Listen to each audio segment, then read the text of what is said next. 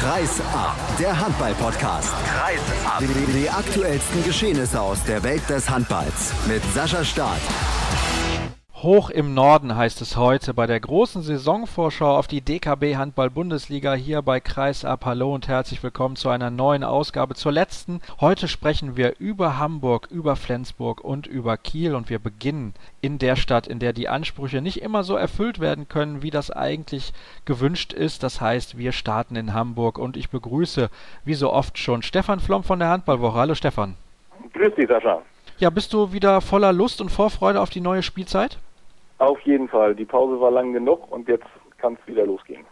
Das ist doch wunderbar und deswegen sprechen wir natürlich über das, was uns in der kommenden Spielzeit beim HSV erwartet. Aber wir blicken zurück auf das letzte Jahr und das war ein bisschen chaotisch. Das kennt man ja beim HSV irgendwie. Es gab im Sommer die Klage, da ist man wieder in die Liga reingekommen, dieses Lizenztheater. Da wollen wir jetzt gar nicht weiter drauf eingehen, sondern auf das schauen, was in der Spielzeit 2014, 2015 los war. Es ging los mit dem Spiel beim Tag des Handballs gegen die Rhein-Neckar-Löwen in Frankfurt. Nach katastrophaler erster Halbzeit hat man sich dann ein bisschen gefangen. Es gab dann ein paar Niederlagen zum Auftakt der Saison und gerade als man den Eindruck hatte, die Mannschaft findet zueinander, wurde Trainer Christian Godard vor die Tür gesetzt. Wie hast du das Ganze damals erlebt? Denn ich muss ganz ehrlich sagen, ich fand es überraschend, den Zeitpunkt fand ich überraschend, generell schockiert hat es mich nicht.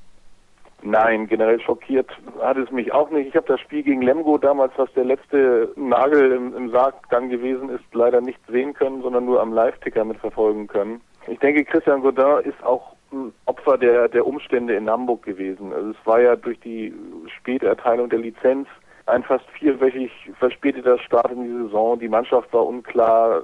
Der Trainer selbst war relativ neu. Er hat zwar in Deutschland gespielt, aber es dann mit einer Mannschaft in der Situation durchzustarten, ist eben extrem schwierig. Aber ich denke, beim HSV ist jetzt das Thema Zukunft angesagt und ich glaube, da haben sie mit Michael Biegler, über den wir später sicherlich auch noch sprechen werden, einen sehr guten Fang gemacht, ähm, der die Mannschaft dann auch wieder nach vorne bringt.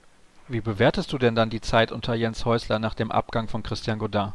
Jens Häusler hat in der Zeit einen, einen finde ich, sehr guten Job gemacht. Er hat es äh, geschafft, den HSV ins Finale des EAF Cups zu bringen, hat schlussendlich durch einen, einen kaum noch für möglich, also während des Spiels kaum noch für möglich geglaubten Sieg über den VfL Gummersbach doch noch den einstelligen Tabellenplatz erreicht. Ja, ich meine, Jens Häusler hat eine, einen sehr guten Job gemacht, ob er sich nun auch selber als Bundesliga-Trainer sieht, das vermag ich nicht zu beurteilen. Und daher war das Bestreben des HSV um Michael Biegler war ja schon, schon sehr schnell bekannt und ist dann eben jetzt auch vollzogen worden. Ich habe es ganz am Anfang schon gesagt, die Ansprüche in Hamburg sind hoch. Man hat vor ein paar Jahren erst die Champions League gewonnen, man hat die Meisterschaft mal gewonnen, den DHB-Pokal, man war sehr, sehr erfolgreich, aber im Endeffekt kann man sich dafür natürlich nichts kaufen. Ist denn Andreas Rudolph, der Chef des Ganzen, zufrieden gewesen mit dem, was man letztes Jahr erreicht hat. Man war ja dann noch im Finale des EAF-Pokals, hat da dann verloren gegen, jetzt habe ich schon wieder vergessen, gegen die Füchse Berlin gegen natürlich. Füchse. Ja, hat da gegen die Füchse Berlin das Finale dann verloren. Ja, war er zufrieden oder war er dann doch nicht ganz zufrieden und würde die Saison eher als durchwachsen bezeichnen? Ich habe nicht mit Andreas Gudolf persönlich gesprochen, aber so wie man ihn kennt, wie man ihn einschätzen kann, will er eigentlich immer das Optimale. Von daher dürfte es für ihn höchstens eine durchwachsene Saison gewesen sein. Was denkst du denn, mit welchen Erwartungen er persönlich zumindest in die neue Spielzeit geht, bevor wir dann darüber sprechen, welchen Kader er überhaupt dem neuen Trainer dafür zur Verfügung stellen konnte? Ah, ich finde es ein bisschen schwierig. Über, ich meine, Andreas Rudolph ist der Hauptgeldgeber und, und, und der Hauptsponsor. Aber die, die operative Verantwortung liegt nun tatsächlich auch in, in anderen Händen und deshalb finde ich es ein bisschen schwierig, dann zu orakeln, was Andreas Rudolph nun, nun gerade denkt oder tut.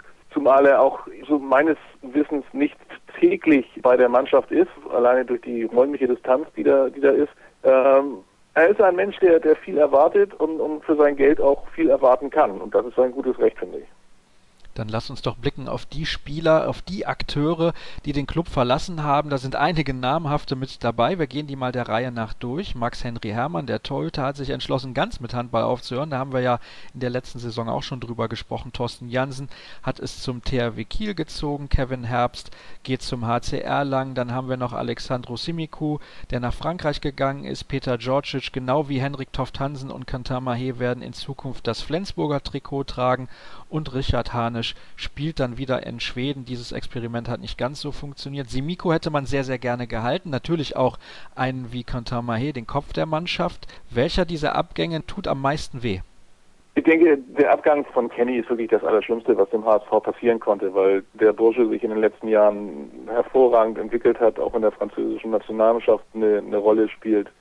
Äh, Simiku sicherlich hatte gute Anlagen, war aber auch ein Schwarz-Weiß-Spieler. Das heißt, entweder hat er alles getroffen oder gar nichts. Und er hatte eben von vornherein den, den, den Vorvertrag mit dem Verein in Frankreich. Richard Hanisch ist extrem spät, auch denke ich, ein bisschen aus der Not heraus verpflichtet worden, konnte sich in der Bundesliga nie so richtig durchsetzen. Thorsten Jansen ist sicherlich die Frage gewesen, ähm, man hätte ihn behalten können, man hätte ihn vielleicht auch behalten wollen. Aber ich denke, dass es da dann unterschiedliche Auffassungen über Vertragsdauer und Vertragsinhalte gegeben hat. Von daher ist das auch ein normaler Vorgang gewesen. Aber wie gesagt, der, der Abgang von, von Canton Mahé, das war ein Schlag ins Kontor. Obwohl man da auch sagen muss, in Flensburg hat er die Möglichkeit, mit der Truppe, die sich Lubomir Vranjes da zusammengeholt hat, meiner Meinung nach den THW Kiel wirklich herauszufordern und er kann Champions League spielen. Und beides kann er in Hamburg nicht. Und, und für einen Spieler in, in, seinem Alter und äh, in seiner Entwicklungsstufe ist es dann nachvollziehbar, nach Flensburg zu gehen. Jetzt hast du einen noch vergessen, Henrik Toft Hansen, da war die Situation eine ganz besondere. Er hat den Verein gebeten, den Vertrag quasi aufzulösen und hat gesagt, ja, meine Lebensgefährtin, die ist schwanger und wir würden gerne nach Dänemark in Richtung Skandinavien gehen, vielleicht auch nach Schweden und auf einmal landet er dann in Flensburg. Wie ist das aufgenommen worden rund um den Verein? Mm, bei den Fans nicht so gut. Ich denke bei den Verantwortlichen auch mit ein bisschen Magengrimm. Ja, er ist halt vor der Grenze noch einmal rechts abgebogen.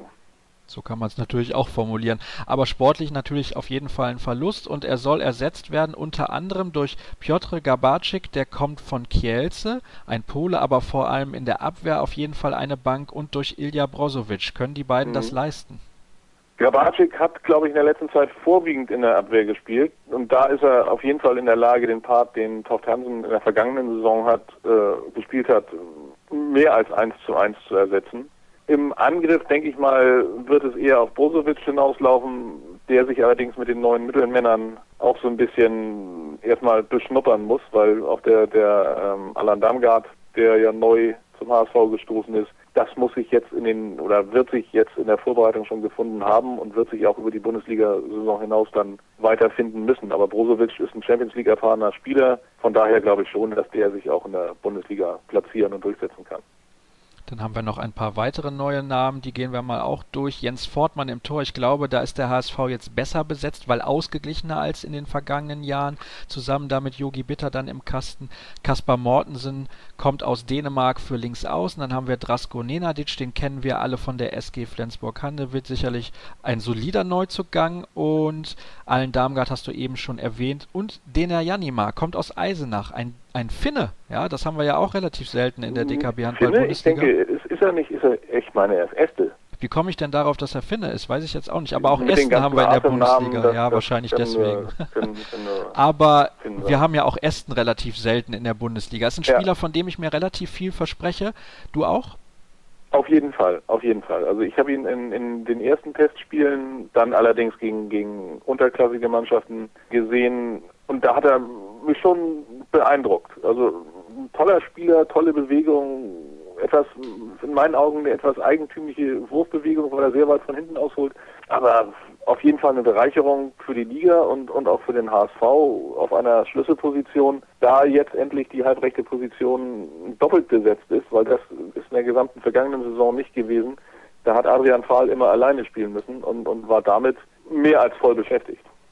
Man hat den Eindruck, wenn man so ein bisschen auf die Transferpolitik des HSV schaut, dass man damit sehr viel Bedacht eingekauft hat und nicht ganz so wild wie in den Vorjahren. Würdest du dich dieser These anschließen? Auf jeden Fall. Also wild, weiß ich nicht. Also wild war vielleicht eine Zeit, in der eben das Geld tatsächlich in anderen Mengen zur Verfügung stand und man dann eben gesagt hat, wie hieß der Markovic, ne? Der Kollege Markovic, der dann quasi auf dem Parkplatz noch eben dazu verpflichtet wurde, was nicht mehr passiert. Durch die Verpflichtung von Michael Biegler und den langen Kontakt, glaube ich, den er schon vor der Vertragsunterzeichnung zu Biegler gegeben hat, war er ja tatsächlich in die Kaderplanung mit einbezogen. Und es hieß auch immer, dass eben verschiedene Spielertypen die Positionen gesucht werden. Und das ist tatsächlich, wenn man sich den Kader so ein bisschen durchguckt, tatsächlich der Fall, dass das eben andere Leute andere Lösungen finden können. Und, und, dass man dann eben, das hatte Michael Biegler beim ersten Treffen mit der Journalistenschar auch gesagt, dass er durch diesen Kader eben in der tatsächlich in der Lage ist, eben auf Spielsysteme und, und Gegner extrem gut und, und, und kurzfristig reagieren zu können. Was verspricht sich denn der Verein oder was versprichst auch du dir von Michael Biegler, diesem neuen Trainer? Ist ja kein Medienmensch, das kann man, glaube ich, durchaus so sagen. Ist natürlich gerade in der Medienstadt Hamburg relativ schwierig für ihn. Ja, aber auf der anderen Seite weiß er auch ganz genau, äh, wie der Hase läuft. Und ähm, er wird sich dann auch mit den Medien, auf die es extremst ankommt, wird er sich auch arrangieren. Da bin ich, bin ich mir zu 100 Prozent sicher. Aber Michael Biegler ist eben, ist, wenn es einen Handballfachmann in, in Deutschland gibt, dann gehört Michael Biegler ohne Zweifel in die, in die oberste Kategorie. Und von daher kann das für den Verein und für die Mannschaft nur gut sein, einen Mann wie Michael Biegler jetzt am Start zu haben. Was ist denn dann generell möglich in der neuen Saison? Die Ansprüche, habe ich jetzt schon mehrfach gesagt, sind relativ hoch. Es gibt aber keine Doppelbelastung, weil man sich zum ersten Mal seit einigen Jahren nicht für einen internationalen Wettbewerb qualifizieren konnte. Dazu gibt es ein relativ, ich will nicht sagen einfaches Auftaktprogramm, aber eines, das dem HSV sicherlich entgegenkommt. So 6-0 Punkte zum Auftakt sind durchaus möglich. Da könnte man dann neuen Schwung generieren und vielleicht auch die Fans ein bisschen mitnehmen. Sicher. Ähm, ich habe auch, als ich jetzt wir uns verabredet haben sozusagen, habe ich mir auch das Programm ein bisschen angeguckt. Der Auftakt in Leipzig, dann Lemgo zu Hause, dann Bittenfeld und im Anschluss dann das Nordderby gegen Flensburg. Ähm, das hört sich vermeintlich leicht an, aber birgt auch Gefahren meines Erachtens, weil gerade äh, Leipzig und ähm, Bittenfeld oder TVB Stuttgart, wie sie ja nun offiziell heißen, sicherlich den Schwung auch gerade in den ersten Spielen mitnehmen wollen. Und, die Vergangenheit hat uns immer gelehrt, dass, dass gerade die vermeintlich Kleinen in der Liga äh, zu Beginn einer Serie optimale Leistungen abrufen können, beziehungsweise dann auch, auch etablierte Teams überraschen. Von daher kann das auch so ein bisschen nach hinten losgehen. Ich bin da auf jeden Fall auch optimistisch, dass der Saisonstart gelingt. Zum Thema Europapokal, auch das ist eine zweischneidige Geschichte. Auf der einen Seite kann man sagen, ja, die Doppelbelastung, die Reisestrapazen, die fallen weg. Auf der anderen Seite fehlen da tatsächlich ja auch, auch Spiele unter Wettkampfbedingungen, die auch der Kader braucht, um sich zu finden. Also ein zweischneidiges Schwert. Stefan Flom ist sich nicht sicher, ob er den HSV nicht lieber im Europapokal gesehen hätte, aber vielleicht wird es ja wieder was zur kommenden Spielzeit. Es wird eine sehr interessante Saison, finde ich, beim HSV und wir kommen dann jetzt abschließend zu unseren fünf Fragen und legen direkt los. In der neuen Saison freue ich mich am meisten auf muss ich sagen, Dena Janima. Da bin ich gespannt, wie der Bursche sich, sich in der Bundesliga jetzt präsentiert. Dieser Spieler darf sich auf keinen Fall verletzen. Beim HSV auf jeden Fall Johannes Bitter. Dieser Akteur wird zum Spieler der Saison. Das ist schwierig beim HSV zu sagen, aber da du ja immer schnelle Antworten haben willst, dann sage ich Kasper Morgensen.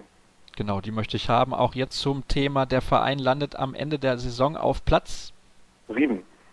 Für den Handball in Deutschland wäre gut dass in den Führungsetagen endlich Ruhe einkehrt und dass es endlich gelingt, den Spielplan zu harmonisieren.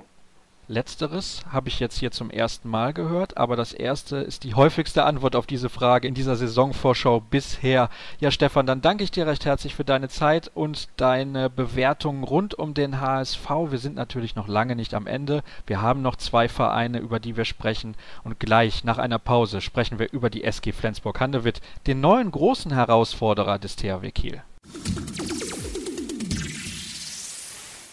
Von Hamburg geht es an die dänische Grenze zur SG Flensburg-Handewitt, die ordentlich auf dem Transfermarkt zugeschlagen hat. Unter anderem darüber spreche ich jetzt mit Ruven Möller vom Flensburg Avis. Moin Ruven. Hallo, moin. Ja, ich spreche diesen Namen der Zeitung immer falsch aus. Kannst du mich bitte nochmal korrigieren? Ich weiß, dass es nicht richtig ist. Ich kann es ja mal auf Dänisch sagen. Flensburg Avis, dann hast du es richtig. Ich werde versuchen, es mir für die Zukunft zu merken, aber zum Glück sind wir hier ja nicht im Sprachunterricht, sondern wir wollen uns auf die Vorsaison konzentrieren. Zu Beginn unseres Takes über die SG Flensburg-Handewitt eine Saison mit Dellen, wie ich sie beschrieben habe, auf meinem schlauen Zettel hier. In der Liga so lala, ein bisschen hinter den Erwartungen hinterher. In der Champions League natürlich mit einem blöden Los ausgeschieden und im Pokal hinterher das Ding dann noch geholt. Endlich, endlich, nachdem man es viele Jahre versucht hat. Wie würdest du denn die Saison der SG Flensburg-Handewitt 2014, 2015 zusammenfassen? Ja, das, äh, das deckt sich eigentlich mit dem, was du, was du gesagt hast. Ich habe, ich weiß jetzt gar nicht mehr, wo es war. Ich habe auch heute irgendwo gelesen, dass äh, sogar Leute von einer enttäuschenden Saison gesprochen haben ich glaube, wenn man das Verletzungspech, was ja doch enorm war, vor allem mit dem Ausfall von Holger Glandorf, wenn man das so hinzuzieht, dann äh, kann und, und muss Flensburg eigentlich mit der letzten Saison zufrieden gewesen sein. Und, und ich weiß ich auch, dass, dass der Verein das gewesen ist, gerade mit dem, sag mal, goldenen Abschluss mit dem, mit dem Pokalsieg, was wir ja doch viele Jahre davor schon versucht haben. Jetzt hat man ja nicht ohne Grund einige Spieler mit dazugeholt, weil eben letztes Jahr viele Spieler verletzt ausgefallen sind. Welcher Spieler hat denn der SG in der vergangenen Saison aus deiner Sicht am meisten gefehlt, als er verletzt war? Also ja, das ist ja immer schwierig, äh, da irgendwie einen Kreisläufer vielleicht mit einem Halten oder einem Abwehrspieler oder so zu vergleichen. Aber ich glaube, dass der Ausfall von Holger Glandorf ganz enorm wehgetan hat, weil er eine überragende halbe Saison gespielt hat. Ich habe zum Beispiel auch äh, vor kurzem ein Interview mit Tobias Karlsson gemacht, der selber gesagt hat, Holger war bis dahin unser bester Spieler. Und wenn das so der Kapitän schon sagt, dann äh, kann man das glaube ich glauben. Wobei der Ausfall von Jakob Heinel, der ja auch sehr, sehr lange im Grunde auch seit November, Dezember gezählt hat, darf man auch nicht unterschätzen. Der hatte auch bis dahin eine, eine, super Saison gespielt und der war halt auch wichtig in der Abwehr, weil ja mit Zacharias ein, ein ganz neuer Mann, der die Bundesliga noch gar nicht kannte, dann ihn sozusagen ersetzen musste und der auch mit mehrfach gebrochener Nase eigentlich nie pausieren konnte. Wie geht's denn Jakob im Moment? Weißt du das?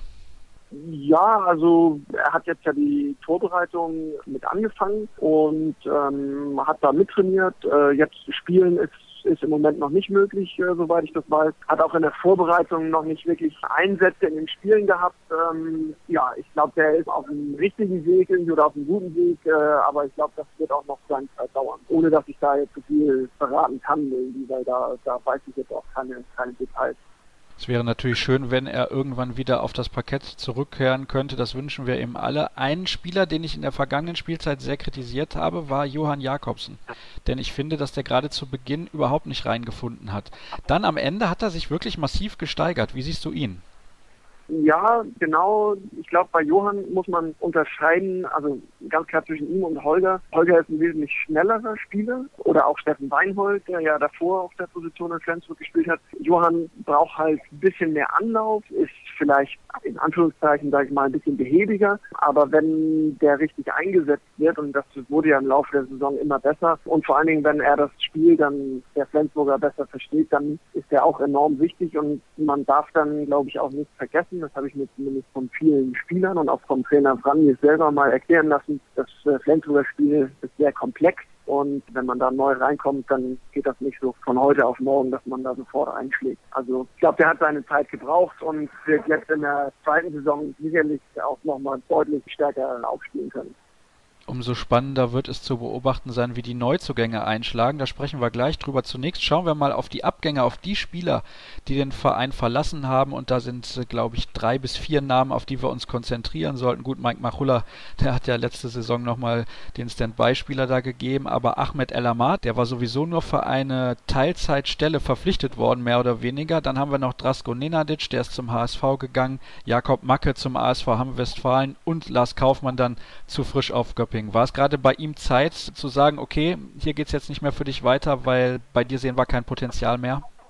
Ja, vielleicht äh, oder wahrscheinlich hat der Verein so gedacht in Anbetracht der langen Ausfallzeiten seiner Knieverletzung, die er ja hatte. Und vielleicht auch hat man sein, sein Alter dann noch mit hinzugezogen. Wobei ich muss ehrlich sagen, wenn ich was hätte sagen dürfen oder mich gefragt hätte, hallo Lars, schön groß, ich hätte noch ein Jahr mit dir verlängert. Nein, das ist ja Vereinssache, da weiß man auch nicht, wie die Planungen da sind. Aber ich fand, dass Lars einfach wieder richtig, richtig gut drauf war, wieder richtig gut reingekommen ist und vielleicht hätte man ihm auch, ich sag mal, irgendwie einen leistungsbezogenen Vertrag geben können. Sowas weiß ich aber alles nicht. Das sind Internas dann oder, oder Details im Vereinsleben. Vielleicht war es auch einfach so, dass man Georgic, Lauge und dann am Ende Mahé kriegen konnte und sich dann gesagt hat, gut, dann müssen wir uns von anderen Spielern trennen. Ja, wie gesagt, wenn man mal aufs Alter von den Spielern guckt und vielleicht auch so ein bisschen Richtung neue Mannschaft aufbauen, dann macht das sicherlich schon Sinn, da sowohl Georgic als auch Lauge ja doch ein paar Tage jünger sind als Lars.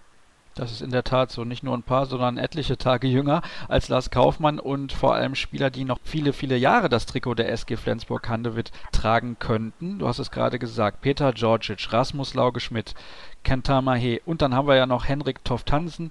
Der kommt allerdings für den Kreis und nicht für den Rückraum. Ja, das sind schon sehr, sehr hochkarätige Neuzugänge. Und da schließt sich eine Hörerfrage direkt an, beziehungsweise passt da super rein. Wie lange wird denn Lubomir Franjes brauchen, um die neuen Spieler komplett zu integrieren? Jetzt hast du eben schon gesagt, das Spiel ist sehr, sehr komplex. Wie schnell kann das klappen? Ja, gute Frage. Ich glaube, dass er das relativ schnell hinkriegen wird. Er hat selber gesagt, bis Weihnachten, dann ist man schlauer, dann, dann muss man sehen, wie es gelungen ist oder ob es gelungen ist. Georgic war schon mal in Flensburg, der wird das meiste kennen. Mahé und Lauge halte ich für sehr intelligente und kreative Spieler, die da meines Erachtens auch super reinpassen in das Flensburger Spiel und Henrik Hoft am Kreis oder dann auch in der Abwehr, das glaube ich einfach mal wird auch relativ schnell gehen. Wir sind jetzt sieben Dänen in der Mannschaft, dazu noch ein paar Schweden, schwedischer Trainer. Diese ganze Philosophie greift eigentlich immer relativ schnell ineinander. Ich habe da noch eine weitere Hörerfrage. Werden wir Abwehrformationen wie letztes Jahr im Final Four auch öfter in der Liga sehen? Erwartest du das? Kann ich mir nicht vorstellen. Dazu müssten schon wieder fünf bis acht Spieler ausfallen, dann äh, vielleicht. Aber diese mittlerweile schon äh, Kultabwehr von den Final Four Pokalfinale, die wird, glaube ich, äh, nicht mehr gespielt. Dann kommen wir zu den Erwartungen, die man jetzt haben kann an diese Mannschaft mit so tollen Neuzugängen und hochkarätigen Neuzugängen, die ja auch schon unter Beweis gestellt haben, zu was sie in der Lage sind. Wenn man jetzt dann nochmal schaut, dass bei den Kollegen in Kiel mit Aaron Palmerson und mit Philipp Biecher zwei ganz, ganz wichtige Spieler auch innerhalb des Mannschaftsgefüges das Team verlassen haben, ist dann die Meisterschaft das Ziel? Was sagt denn der Verein überhaupt? Der Verein sagt das nicht, also zumindest nicht, nicht offiziell. Der Verein, Trainer, Verantwortliche, wie auch immer, die sagen, dass man natürlich jedes Spiel gewinnen möchte, dementsprechend auch eben mitspielen möchte, auch in allen Wettbewerben. Aber da ist niemand, der jetzt irgendwie raushaut und sagt, ja, wir wollen dieses Jahr die Meisterschaft angreifen. Man gibt sich so ein bisschen so zwei Jahre eigentlich Zeit dafür, weil fast alle Schlüsselspieler auch eben noch bis 17 mindestens Vertrag haben und weil man so diese eine Saison erstmal das Einspielen Zeit geben möchte. Ich sage aber, das ist aber meine ganz persönliche Meinung, ich sage ganz klar, dass Flensburg kann und muss um die Meisterschaft mitspielen in dieser Saison. Sprich, für dich ist es eine Enttäuschung, wenn es am Ende vielleicht nur Platz 2 wird, also nicht als Fan, sondern natürlich auch als jemand, der das beruflich bewertet?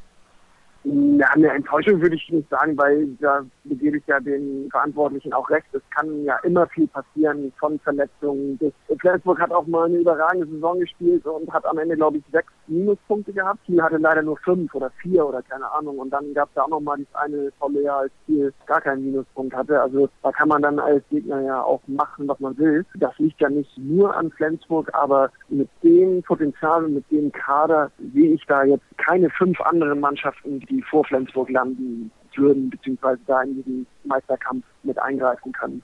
Es gibt ja schon ein sehr richtungsweisendes Spiel relativ früh in der Saison. Am dritten Spieltag bereits empfängt die SG Flensburg-Handewitt den THW Kiel. Da kann man dann vielleicht eine leichte Tendenz schon erkennen.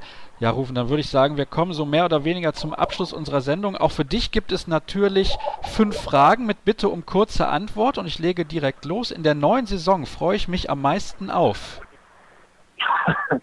ähm, ja, jetzt hast du mich auf den falschen Fuß erwischt. Äh, am meisten.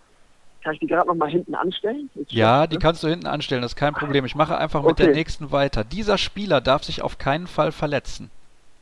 Wenn wir über Flensburg sprechen, Thomas Mogensen. Dieser Akteur wird zum Spieler der Saison. Kantar Mahé. Der Verein landet am Ende der Saison auf Platz 1. Für den Handball in Deutschland wäre gut wenn es einen anderen Meister gibt als den THW Kiel. Und jetzt die Frage, die du hinten angestellt hast. In der neuen Saison freust du dich ja. am meisten auf? das erste Champions League Spiel, da kommt Paris mit Mikkel Hansen in die Flens Arena und ich glaube, der hat da noch nie ein Pflichtspiel gemacht. Im Vereinsleben. Es wird also Zeit. Rufen, ich danke dir recht herzlich. Ich wünsche dir jetzt natürlich schon viel Spaß bei dem Spiel von Flensburg gegen Paris. Das wird auf jeden Fall ein Highlight. Das werden wir ja auch mit Sicherheit wieder begleiten und verfolgen hier bei Kreisab. Ein Team haben wir übrigens noch und sorry für die vielleicht etwas schlechte Tonqualität. Rufen ist natürlich schon wieder im Einsatz und unterwegs, um für seinen Arbeitgeber zu berichten. Deswegen, ja, sorry, dass das vielleicht nicht ganz so gute Tonqualität ist wie bei den anderen Kollegen. Trotzdem haben wir noch ein Team für euch vorbereitet in unserer Vorschau und das ist der THW Kiel. Über den sprechen wir gleich nach einer kurzen Pause. Der THW Kiel fehlt noch in unserer großen Vorschau auf die neue Bundesliga-Saison und zum Auftakt geht's für den Meister nach Dortmund. Der VfL Gummersbach trägt nämlich in der Westfalenhalle seinen Heimspielauftakt aus. Als Experte für den THW begrüße ich Erik Eggers von Handball Insight. Moin Erik. Hallo. Ja, bevor wir auf die Kieler schauen, kurz noch ein paar Worte von dir zu eurem neuen Sonderheft. Ja, wir haben äh, in dem Sonderheft äh, für die Bundesliga-Saison, äh, für diese 50. Saison haben wir uns natürlich beschäftigt mit diesem Jubiläum und haben eine, ja, äh, eine schöne, äh, finde ich, äh, schöne historische Rückschau in 20 äh, Geschichten äh, erzählt, äh, in diesen letzten 50, in den letzten 50 Jahren passiert sind. Und für die Bundesliga haben wir uns eigentlich konzentriert irgendwie auf 18 spezielle Geschichten, die in den Vereinen jetzt anstehen und die sozusagen zu Schlüsselfragen werden für diese, für diese Spielzeit. Äh, und äh, da kann ich gleich sagen, für den THW Kiel haben wir uns äh, um die Personalie Domadoj Duvniak äh, gekümmert, weil das äh, für uns oder für mich irgendwie auch die Schlüsselpersonalie für das nächste Jahr sein wird. Da gehen wir gleich noch drauf ein. Wir wollen aber zunächst, wie bei allen anderen Kollegen, ein wenig zurückblicken auf das, was in der letzten Spielzeit los war beim THW. Wie zufrieden war man denn beim Club mit dem, was man 2014, 2015 erreicht hat?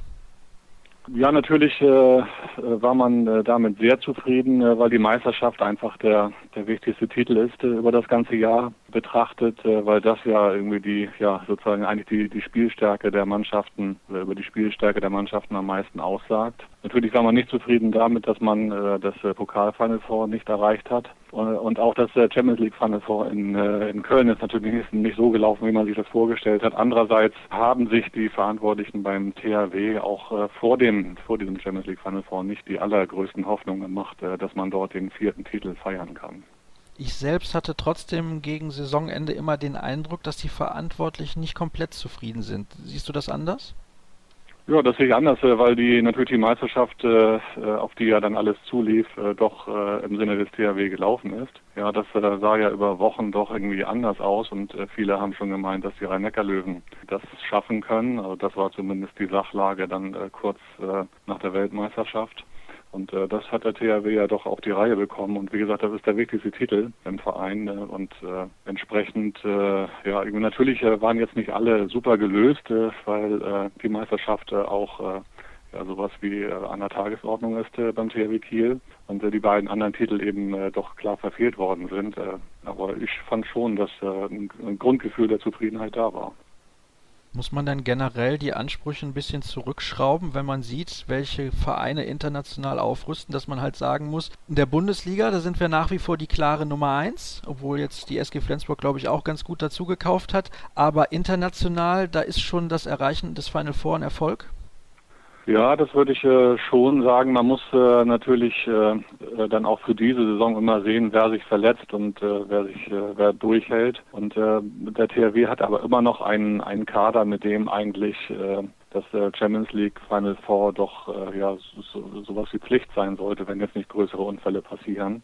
Der Rückraum ist immer noch sehr sehr stark besetzt, die Kreislaufer Position auch und in dem Moment, wo Landin zu seiner normalen Form aufläuft im Tor, wird es für jeden Gegner schwer sein, irgendwie den THW zu bezwingen, auch international. Dann werden auch Mannschaften wie Paris oder Westbrem oder Barcelona Riesenschwierigkeiten bekommen. Dann schauen wir doch mal auf den Kader, wie es aussieht in der kommenden Spielzeit. Wir beschäftigen uns zunächst mal mit den Abgängen und zum Thema Philipp Biecher kommen wir dann gleich noch. Aber schauen wir erstmal auf die Spieler, die den THW verlassen haben. Johann Schöstrand, Andreas Palitzka, dann haben wir Kim Sonne, der nach Minden gegangen ist, Steiner Ege seine Karriere wieder beendet, genauso wie Henrik Lundström. Dann haben wir Rasmus Lauge Schmidt und Aaron Palmerson. Konzentrieren wir uns mal auf diese Namen. Welcher Abgang tut dem THW am meisten weh? Am meisten weh tut natürlich der Abgang von Aaron Palmerson. Das ist äh, für mich äh, zweifelsfrei weil Aaron ja immer ein Spieler war, der in den großen Spielen den Unterschied machen konnte. Er hatte ja immer diese Verletzungsprobleme. Wir wissen ja, dass er zwei unterschiedlich lange Beine hat und deswegen auch immer sozusagen sein Training machen muss, um diese, ja, um dieses, äh, diese äh, Unterschiede äh, zu, zu kompensieren. Das Problem war natürlich, dass er äh, oft dann irgendwie auch unmotiviert schien, so im Bundesligaspielen, so weil irgendwie zugespitzt gesagt irgendwie so Spiele gegen gegen Barling oder Melsung unter seinem Niveau waren. Aber äh, in den Spielen äh, auf allerhöchstem Niveau, das hat man auch zum Beispiel äh, letztes Jahr im äh, Champions League Final vorgesehen, war Aaron einfach äh, der Spieler, der den Unterschied machen kann. Also der hat äh, damals äh, im Halbfinale gegen Westbrem, ist für mich so ein Paradebeispiel, hat er das Spiel quasi alleine für den THW gewonnen. Und äh, deswegen wird Palmerson, vor allem Palmerson, dem THW sehr fehlen in der nächsten Serie. Wie schätzt du die Situation mit Rasmus Lauge Schmidt ein? Meinst du, der THW hätte ihn auch ziehen lassen, wenn man vorher gewusst hätte, dass Philipp Biecher auch den Verein verlassen will? Ich glaube, das hätte die Sachlage enorm verändert äh, aus Sicht äh, des THW. Ich glaube, dann hätten sie versucht, äh, Rasmus Lauge zu behalten. Aber andererseits muss man ja auch seine Perspektive sehen. Er wollte äh, unbedingt mehr Spielzeiten haben und ist ja deswegen nach Flensburg gewechselt. Und jetzt ist er mit der Lage konfrontiert, äh, dass er äh, auf seiner Position, nämlich Rückraum Mitte, auf einmal drei Konkurrenten hat. Also das ist ja die zweite Perspektive, die genauso interessant ist und wo man jetzt sehen muss, wie Fran jetzt in Flensburg mit dieser Konkurrenz klarkommt. Insgesamt dann also nur so ein halber Verlust für den THW, weil er im Prinzip ja auch nie wirklich zeigen konnte, was er drauf hat? konnte er schon zeigen, finde ich, äh, dass er sehr große Möglichkeiten hatte. Das konnte er auch beim THW zeigen. Er war natürlich äh, schwer verletzt in der letzten Serie. Und auch das muss man natürlich abwarten, äh, wie es da bei Rasmus Lauge weitergeht. Ich hoffe für ihn, dass er dass er das in den Griff bekommt und dass er nicht erneut irgendwie sich eine schwere Verletzung zuzieht. Aber insofern, insofern glaube ich schon, dass man, dass man noch viel von ihm hören wird. Dann schauen wir nun auf die Neuzugänge. Da haben wir einmal für das Tor Niklas Landin, hast du schon angesprochen.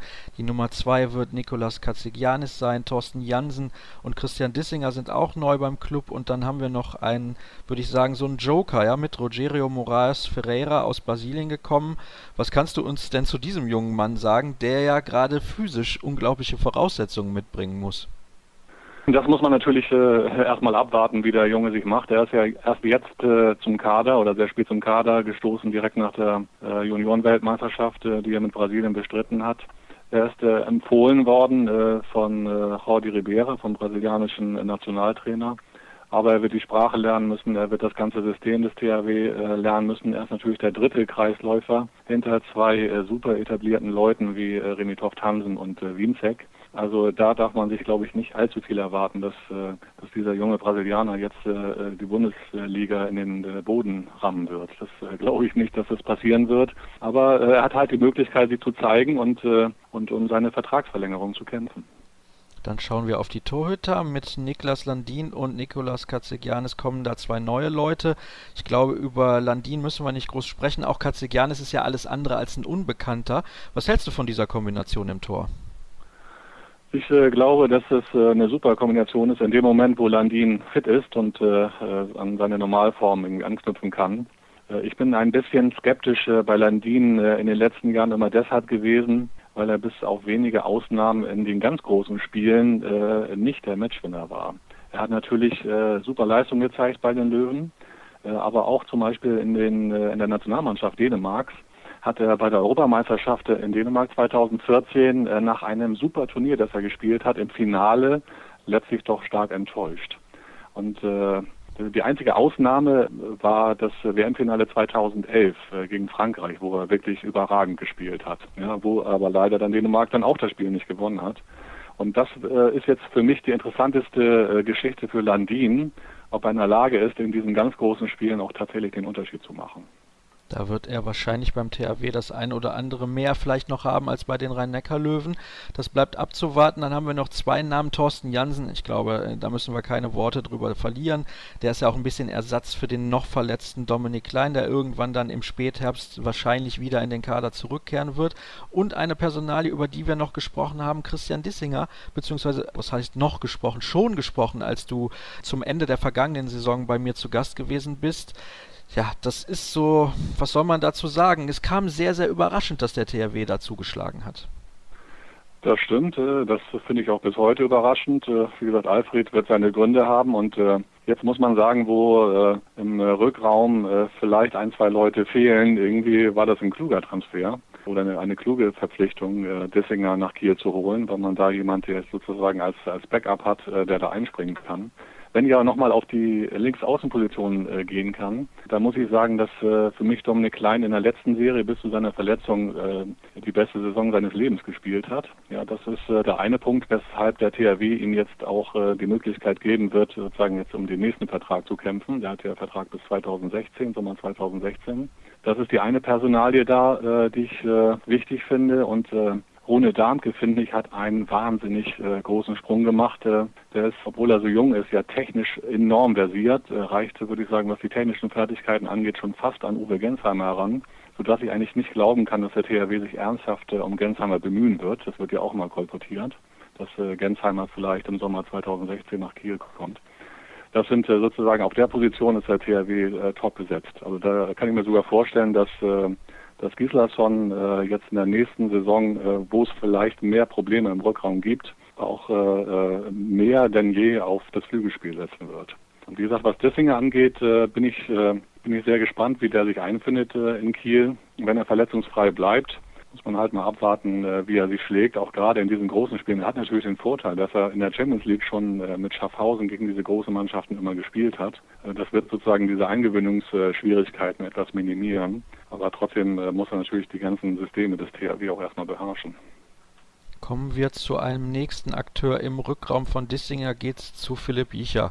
Es war ja schon eine relative Posse, das muss man glaube ich so sagen, die nun am vergangenen Mittwoch ja auch ein offizielles Ende gefunden hat. Philipp Jicher ist ab sofort ein Spieler des FC Barcelona, hat dort einen Vierjahresvertrag unterschrieben.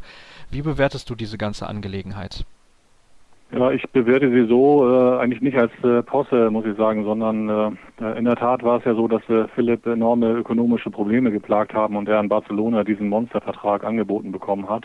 Und äh, ja, er wird dort irgendwie deutlich mehr Geld verdienen bei einer geringeren Belastung und äh, dass Philipp jetzt in den letzten zwei, drei Jahren schon enorme Probleme hatte, wissen ja alle. Im letzten Jahr zum Beispiel hat er ja äh, fast die gesamte Hinserie nicht gespielt. Aber ich erinnere nur mal an die Serie 2011, 2012, als er ebenfalls relativ spät erst dazu stieß, also in dieser glorreichen Saison des THW. Er hat diese Probleme eigentlich schon über Jahre gehabt und äh, auch von daher sind sozusagen diese Gründe, die er jetzt angibt, äh, folgerichtig. Es ist natürlich äh, aus Sicht des THW kompliziert. Mir hat ein Verantwortlicher gesagt, dass, dass diese Geschichte quasi ihm den Boden unter den Füßen weggezogen habe, weil, die so, sie so plötzlich kam. Ja, also es, es wurde erst Thema in dem Moment, wo Barcelona dieses Angebot tatsächlich unterbreitet hat. Und wir wissen ja alle, dass sie vorher auch Duvniak haben wollten. Und äh, insofern der THW ist natürlich jetzt sehr gekniffen, kann man sagen. Natürlich gibt es eine sehr, sehr hohe Ablöse äh, dafür, dass äh, Philipp nur ein weiteres Jahr Vertrag hatte eigentlich. Aber trotzdem ist der THW letztlich der Leidtragende. Als Ersatz hat man jetzt dann für ein Jahr nun Erland Marmelund unter Vertrag genommen. Sportlich sicherlich nicht mit der Qualität von Philipp Biecher ausgestattet, keine Frage. Das kann ja nur eine Übergangslösung sein.